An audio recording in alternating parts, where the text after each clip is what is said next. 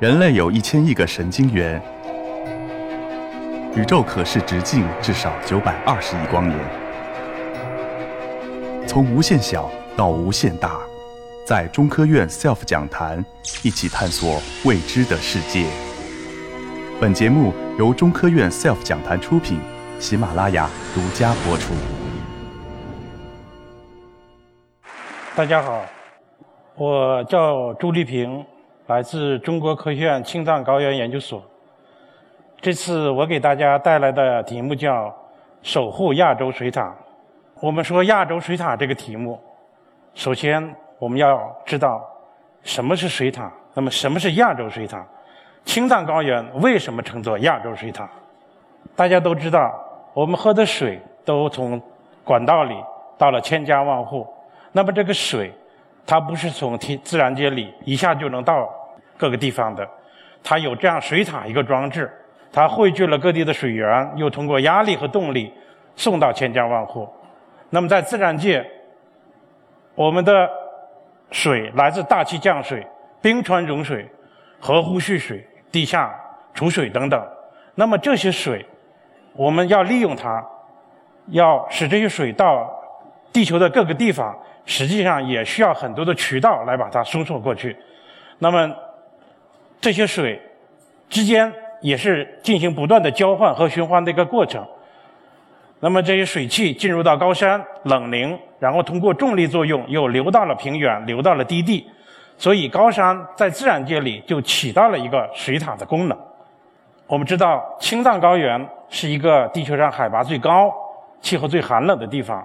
那么水在这里，一方面有这样的固体，它形成了冰川；另外，它在地下结了冰，形成了多年冻土。更重要的是，地表的大大小小的低地，那么积水成了湖泊。青藏高原是我国湖泊最分布最集中的一个地区。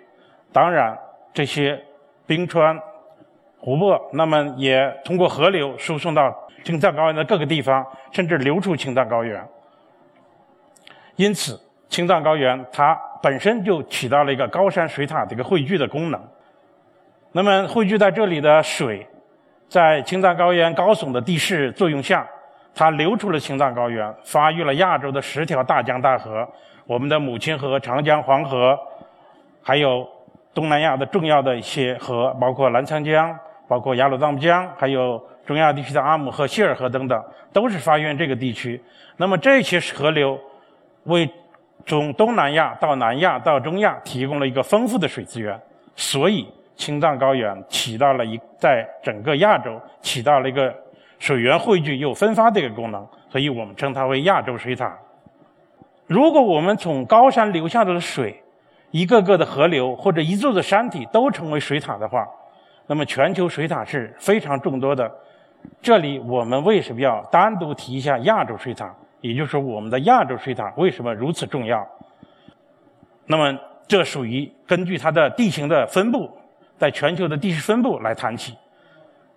从这张地形图上可以看出，在我们的欧亚大陆中部，那么一片褐色的这个土地面积最大，它代表了海拔又高。这个很高的这个地势，就提到了刚才我说的一个重要的水塔的一个汇聚供水功能。那么，如果我们把分布在全球的许多的高山划分成一个个水塔单元的话，那么全球可以分成七十八个水塔单元。那么，在这其中，青藏高原占据了其中最重要的十三个水塔单元。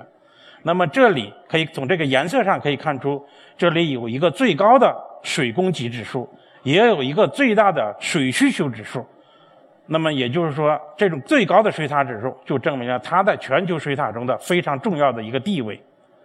那么，来自青藏高原或者来自亚洲水塔的这个河流，那么带来了源源不断的水资源，它。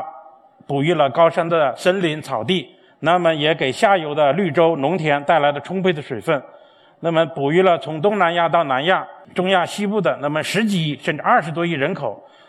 所以说，青藏高原作为亚洲水塔，那么它从水资源供给的角度来讲，是一个非常重要的一个水塔所在。另一方面，青藏高原或者我们亚洲水塔不仅为下游地区提供了充足的水资源。它也通过我们叫水分和热量的垂直交换，会影响更广泛地区的一个气候变化。那么从这张示意图上可以看到，青藏高原地势高耸，它地表的这种水分还有一些热量可以垂直与大气进行交换。由于它海拔高，交换的更为强烈。那么从西到东带来的西风又把这些水汽吹到我们中国东部的平原地区，那么实际上来讲，跟我们的东南季风相遇，就会整个影响东部的降水格局。那么说到这个问题，一个最简单的例子就是1997年冬到1998年春青藏高原的大面积积雪与1998年夏季长江中下游洪涝的关系。那么在1997年冬和1997年春，那么青藏高原下了一个非常大的雪，那么这些地表大面的积雪就提高了太阳的反射率，使很把阳光很多反射回大气，也就是不能吸收热量。同时地表呢有很多的这种积雪，有水汽又比较强。那么到第二年的春夏天，地表的水汽在这个西风的作用下吹到了我们中国的东部地区。那么在东部地区，在夏季与来自南海的东南季风相遇，在长江中下游地区就形成了大面积的降水。正常情况下，如我们都知道，梅雨是在六月份在长江中下发生，而华北地区在八月份形成很多的降水。由于那年整个青藏高原的水汽非常大，西风带来水汽，那么阻挡了南海来的东南季风，使它的水汽不能到达我们华北地区，在长江中下游一直停留在那里。整个夏季，长江中下游都是大雨连绵，洪涝不断。刚才我们讲了，亚洲水塔提供了重要的水资源，也影响了更大区域的一个气候变化。那么，我们知道，全球目前一个气候非常变暖的一个过程。它刚才我们提到了亚洲水塔的冰川、湖泊、冻土，它也会随着气候变暖发生各种各样的变化。那么，下边我们来看一下这些要素都出现了什么样的一些响应。那么这张图显示的是青藏高原的气温升温率和全球升温率的一个对比。那么这种啊亮黄色的是青藏高原的升温率，达到每十年零点四四度，而全球每十年只有零点一六度。可见青藏高原的升温率是它的两倍以上。那么在这种非常超长的气候变暖条件下，青藏高原的地表、亚洲水塔的各种要素发生了深刻的变化。首先，一个最重要的就是冰川。那么左边这张图是 IPCC，也就是政府间呃气候变化合作组织，那么给的喜马拉雅山地区冰川退缩的一个趋势。那么可以看到，冰川在最近几十年退缩的非常强烈。这条蓝线是小冰川退缩的趋势，可以看到小冰川退缩的更为明显。一个预测说，那么未来的五六十年，一些小冰川可能就会消失。那么右边这三张图，是我们三个时期对西藏察隅阿扎冰川在同一个地点拍摄照片的对比。最上边是一九三三年英国人拍摄的一个图片，中间是一九七六年我们的老一辈西藏高原考察队员拍摄的照片，二零零六年是我们的同事在考察中拍摄照片。可以看到三个时期的对比，这个冰川退缩的非常非常之强烈，给大家一个非常直观的一个所见。那么青藏高原的冰川退缩，各地也是有一个非常不同的变化。那么从这张图上可以看出，红色的圆点是代表冰川退缩，圆点越大表代表退缩越强；蓝点是代表冰川前进或稳定，圆也是圆点越大代表稳定性越强。那么可以看到，在整个青藏高原的东南部或者说南部，它的退缩的非常强烈；而在中部退缩的。幅度减弱，而在西北部，冰川依然还在稳定，甚至部分冰川还在往前移动。说完了冰川，我们就说一下地下储水最重要的一个装置——多年冻土。因为青藏高原气候极为寒冷，那么地下水都冻结在土里，经过数万年的这种演化，就发育了我们称为多年冻土的这样一种地貌现象。多年冻土其中有一个很重要的层叫活动层。这个活动层是冬天冻结，夏天融化，这里边储藏了大量的地下冰。那么随着气候变暖，这个活动层的厚度是在加大的，那么里片的冰也是融化很多。那么大量的冻土层加厚、活动层加厚和地下冰的融化，那么造成的土壤湿度非常大，所以整个青藏高原的土壤湿度是在加大的一个情况。那么也就是说，我们的地下储水量是在增加的。我们谈了冰川和冻土，那么作为地表水一个最重要的所在是湖泊。那么青藏高原的湖泊是我国面积最多的一个地方，占了我们全国湖泊面积的百分之五十二左右。那么这里的湖泊经历了九一九九年以前退缩，一九九年以后扩张的一个发展态势。那么从这张图上可以看出，蓝色的三角。代表湖泊一个扩张，也是三角越大扩张越强。红色三角代表湖泊退缩，那么也是同理，它的大小代表了它的一个变化程度。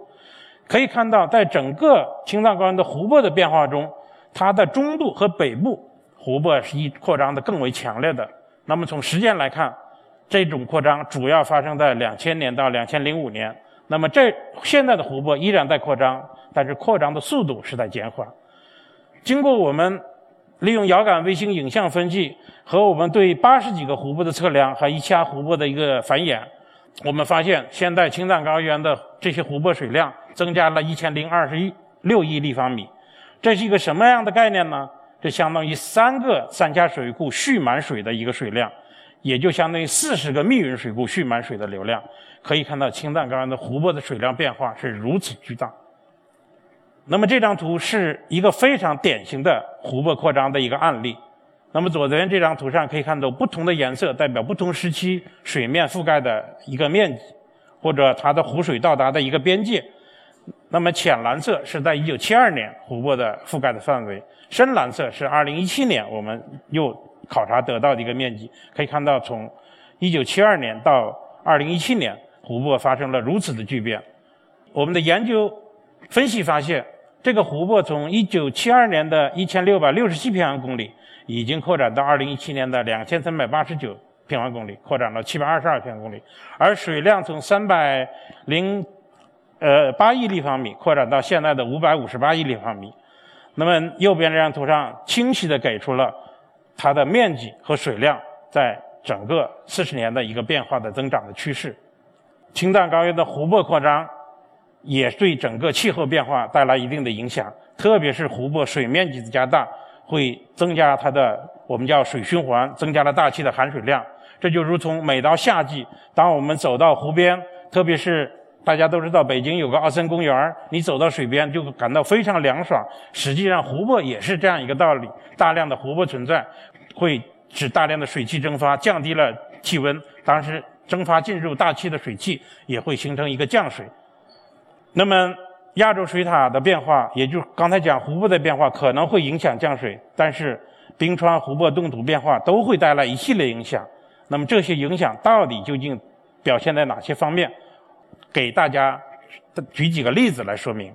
那么首先第一个，刚才我们讲的湖湖泊的增大会代表降水，那么降水到到底是增大了还是减小呢？通过我们在1960年、2000年以后。青藏高原的降水一直在增加的，这也与我们2000年开始湖泊的大量扩张、强烈扩张非常吻吻合。那么降水的增加、温度的上升，就影响了流出青藏高原的河流。在整个青藏高原的西北部，虽然降水量变化不大，但是由于气温生长增长比较厉害，冰川融化非常强烈，流入塔里木河的水加的非非常之大。所以，目前塔里木河水由于九十年代几乎断流，现在已经流量非常增大，已经对新疆的绿洲有一个非常很好的促进作用。那么，再在我们的东部，流出青藏高原的河流长江、黄河、雅鲁藏布江等这个地方的上游的降水依然在稳定或者有略微增加，也保证了流出青藏高原的江河的水资源对下游有一个很好的保障。那么，亚洲水塔的变化不仅影响了气候，供给了水资源，也对区域的生态系统具有明显的影响。这张图是我们1982年到2010年，那么表征植被生长条件的，我们叫植被规划指数，英文叫 NDVI。那么来它的变化，它变绿是代表逐渐增加的一个趋势。可以看到，随着气候的变暖变湿，那么青藏高原的植被一直向好的方面来发展。那么从这张图上可以看出，随着 NDVI 植被的生长在增加的以后，温度是在下降的。也就是说，我们日益变好的植被，抑制了温度的上升，在某种程度上减少了全球变化的一个趋势。植被的上升不仅对温度影响，也对它的水循环，我们或者降水、地下水的出水过程有重要的影响。那么这张图是表示在三江源地区，我们经过植被生态恢复，那么改对气候和土壤持水量的一个改变。那么通过生态恢复以后，地下的径流减小，表明更多的水保留在土壤中。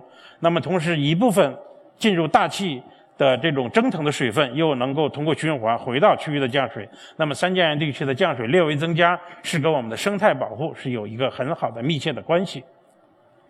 青藏高原亚洲水塔各个要素的变化有很多的积极性影响，也就是我们的变暖变湿，尽管在全球来讲可能变暖是有些负面的影响，但青藏高原变暖变湿积极影响更多一些。但是是不是都是积极的影响呢？也不完全是。它的消极影响或者灾害效应依然不能忽视。那么这张图是我们对喜马拉雅山地区的冰湖调查的一个结果。什么叫冰湖呢？就是冰川退缩以后，那么前面的洼地积累了冰川的融水，那么这些融水积存在那里，如果前边的洼地的它的自然形成的堤坝溃决掉，那么这个冰湖的水就要溃决，溃决以后就会流到下游，形成滑坡泥石流，对下游的生产生活设施进行。进行破坏。那么，通过我们的研究，在一百四十三个冰湖中，有很高或高的这种溃决可能性的湖占到了百分之六十五。所以，气候变化对冰湖溃决的这影响是一个起到一个推动的作用。所以，我们对冰湖的灾害影响是不能忽视。另一方面，随着冰川退缩，冰川不稳定性增强，那么降水在增加使冰川表面更加不稳定。那么很多冰川发生断裂，然后整体滑塌下来，这个我们叫冰崩。那么冰崩又引起了一系列的次生灾害。这是2016年在西藏阿里阿鲁地区冰川冰崩发生的一个呃影响。那么这个冰崩，冰崩体运移了十多公里，淹没了数个居民点和很大片的草场，最后造成九人死亡和数百头牲畜被淹没。2018年在西藏的林芝。加拉村的色东普沟也发生了一次冰崩，那么冰崩带来了大量的碎屑物质，那么从这个支沟进入到雅鲁藏布江的干流，进入干流以后，这个堰塞体把雅鲁藏布江阻断。所幸的是，由于雅鲁藏布江水流量比较大，它自行把这个堰塞体后来冲开了，没有形成这样的堰塞堵堵江溃溃坝的这个事件。但是不管怎么样，这些冰崩的灾害日益加剧，还是值得我们警惕。刚才我们谈到了冰川退缩的一些影响，那么湖泊扩张是不是都是带来的降水增加的一个积极一面呢？也不尽然。这张图片是我们显示的在可可西里地区卓乃湖，它的湖面上升溃决造成的一个灾害的影响。那么可以看到，卓乃湖的湖水上升以后，最后溢出了这种呃河流的堤坝，那么进入下边的河流。因为大家都知道，河流形成以后就会不断的像源头这样侵蚀，最后把整个的堤坝侵蚀冲垮掉。可以看到右边这张图是把这整个湖水流出。那么最终流出了多少水呢？整个二百多平方公里的水，三分之一的湖水都都已经泄出了。这些泄出的水到了哪里呢？实际上来讲，它沿着一段串珠性湖泊，先到了我们这边比较大的那个叫库塞湖。像一个鞋一样的那个，那么中间一个比较洼地叫海丁诺尔湖，最终到达我们靠近青藏铁路公路那个地方的叫一个盐湖的地方。那么目前这个盐湖由过去的四十多平方公里，现在已经发展到两百三十五平方公里，它的湖泊湖泊的水面的边界距青藏公路已经不足七公里，那么相对的水位高差已经不足一点五米。那么让我们的模型来模拟发现。如果我们这地方降水依然维持在2019年这个降水强度的话，那么在今年夏天，这个湖湖水就会漫出这个分水岭，淹没青藏铁路和青藏公路。那么面对这种情况，我们提了一些建议，临时的措施现在开挖了一条沟道，把一些水放出来。但是把水全部放光，又会影响这地方的生态环境。长期的措施目前依然没有什么。依然没有定论，这需要我们进一步加大研究。为此，二零一九年秋冬，我们进行了可可西里的考察，熊狼来骚扰，这时候我们不得不开车把他们驱离更远的地方，来保证我们考察队员的营地的生命安生活安全。这个深秋里开展作业，气候已经非常寒冷，那么湖浪打在身上，瞬间就形成了厚厚的铠甲。那么由于在湖泊考察，我们需要相对平静的一个天气，那么白天有时候。一连几天风高浪大，不适于我们考察的时候，我们只能在夜间来考察。这是我们在夜间准备出发，可以在星空中我们的考察船出航的一个画面。那么，所幸这三十五天的艰苦的考察，我们还是收获满满。我们进行了两千三百多平方公里七个湖泊的测量，获得了四个湖心的样品。那么整个。考察过程中，考察队员也是十分，大家非常和谐欢乐，甚至队员在海拔五千二百多米地方还踢球，来自于自乐。那么前面我们讲了亚洲水塔的重要性，亚洲水塔对气候变化的强烈响应及它产生的影响。那么我们知道，气候变化仍然在继续。巴黎气候大会定于本世纪末，全球升温限制在两度之内。那么在这种情况下，青藏高原的温度。是增加量会到四度，那么青藏高原的人类活动还在缓慢的增加。在这种情况下，组成亚洲水塔的各个单元、冰川、湖泊、生态系统、冻土等等，依然在发生强烈的变化。我们需要开展更多的这种考察工作，了解冰川的过去，把握它的现在，理解它的未来。我们需要开展更多的这种湖泊调查，来了解湖泊的水量富存到底是多是少，未来如何变化，究竟影响气如何影响气候。我们需要做生态系统的各种各样的调查，了解它的生物生态系统对气候变化的响应，做各种各样的控制实验，看各种气候条件它的响应和反馈程度如何。那么，我们需要利用卫星、飞机、遥感飞机和自动化地面监测系统来进行从空中到天空到地面的一个立体性的考察。我们也希望部署一个。密集化的野野外站监测系统，通过我们的长期的实地的数据监测，来更好的理解亚洲水塔未来如何变化，如何影响我们人类活动。那么我们刚才讲了，亚洲水塔非常重要，那么是我们这个星球最重要的水塔。在气候变化的条件下，组成亚洲水塔各个要素在发生各种各样的变化，也产生各种各样的影响。作为科学家的我们。那么进一步来开展研究，深入了解它的变化，合理利用来发挥它的功能，那么是我们非常责无旁贷的一个责任。那么我进大学毕业进入研究生，就踏上了青藏高原，三十多年来一直在青藏高原的湖泊的大风大浪里来开展我的科研人做的我的科研人生。那么三十多年来也有许多许多广感悟。在给大家介绍亚洲水塔，特别是跟湖泊相关的亚洲水塔这个题目时，那么我希望把我们自己考察队员作词谱曲的这首歌献给大家。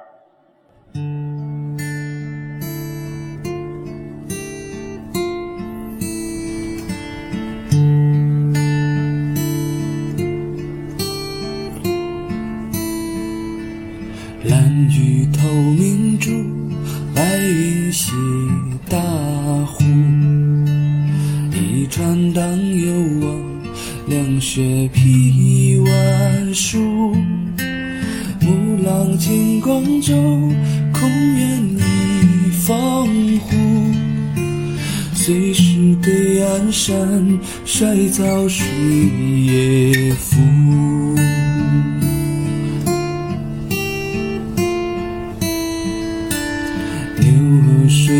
去？请你抬楼出。万公也不见，星火星远途。晨起日照之，举车转红路。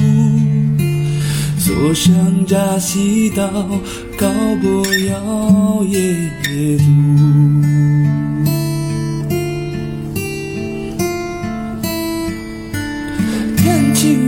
清水潺潺，云淡山突突，藏地年轻雨。衬衫女浮屠，如此多俊美，凡尘人的毒，如此多俊美，